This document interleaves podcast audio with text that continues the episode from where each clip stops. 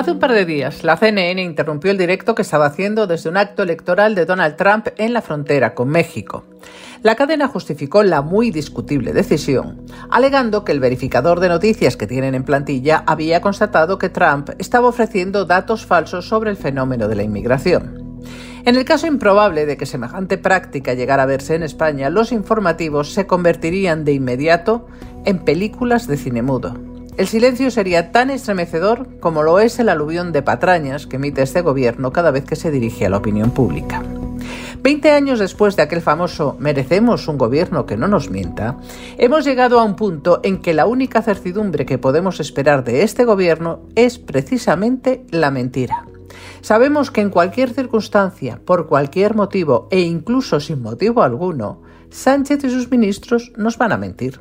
Mienten por interés, por salir del paso, por costumbre, por idiotez y hasta por pereza. ¿Para qué molestarse en dar una explicación razonada y razonable cuando pueden soltar la primera mentira que se les viene a la cabeza? Pero Sánchez y todos sus ministros saben que ya nunca se podrán quitar de encima el San Benito de su absoluta mendacidad.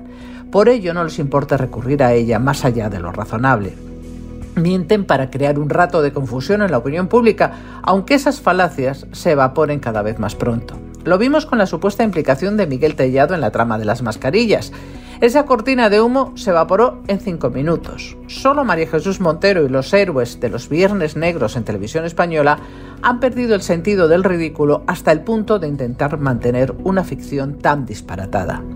Lo mismo hizo poco después Félix Bolaños, al asegurar que la Comisión de Venecia avala la ley de amnistía del gobierno.